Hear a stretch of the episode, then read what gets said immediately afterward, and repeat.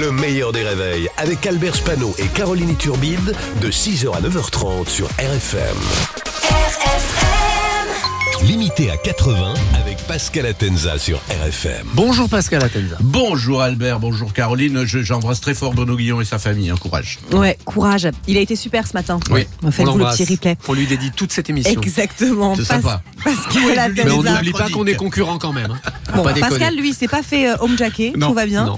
On va parler du président Emmanuel Macron qui a présenté sa planification écologique. Oui, hier justement, il y a eu la pompe à chaleur, enfin la pompe à froideur. Elisabeth Borne, hein, euh, elle rentre dans une pièce, tu perds 10 degrés direct. Elle a utilisé hier soir un nouveau 49.3 à minuit. Euh, Borne, c'est un gremlin. Si tu la nourris à partir de minuit, elle utilise un 49.3. En même temps, à partir du 11e 49.3, t'en as un gratuit, donc elle en a, en a profité. Alors il a provoqué une polémique en accusant les maires d'augmenter, d'augmenter pardon la taxe foncière. Il a ciblé tout particulièrement Anne Hidalgo en déclarant que si ça avait euh, augmenté, c'était la faute de la maire de Paris. Boum Eh ouais, ça c'est mon Manu. Punchline de Tarba. Alors. Eh ouais. Qu'est-ce que tu vas faire Alors. Alors moi j'ai beaucoup, j'ai beaucoup critiqué euh, Macron, mais un homme qui met un petit tacle à Anne Hidalgo comme ça gratuitement ne peut pas être foncièrement euh, mauvais. Alors il veut tout baser sur l'électricité, euh, puisque le gaz, vous le savez, c'est de plus en plus cher. Les factures de gaz explosent à tel point que même Jean-Marie Le Pen, il peut plus dire que c'est un détail. Donc il a dit. Donc il a dit qu'il allait reprendre euh, la main euh, sur l'électricité. Mauvaise idée.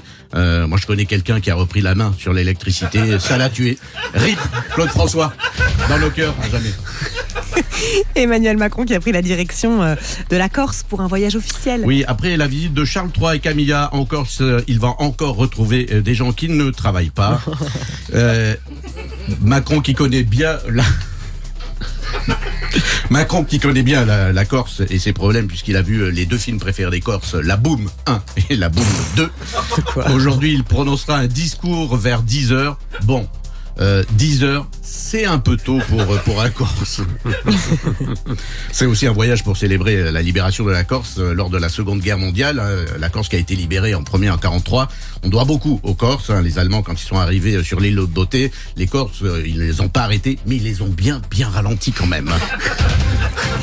Et France Télévisions a déjà euh, donné les dates de la prochaine saison de Fort Boyard. Absolument, c'est donc en juillet prochain 2024, 35 ans euh, d'existence. C'est l'une des plus vieilles émissions de la télé française. Alors autant les animateurs ont beaucoup euh, changé, autant Passe-Partout, il est là depuis le début. Eh ben, Hein, il a 56 ans aujourd'hui, c'est formidable, on vieillit avec lui.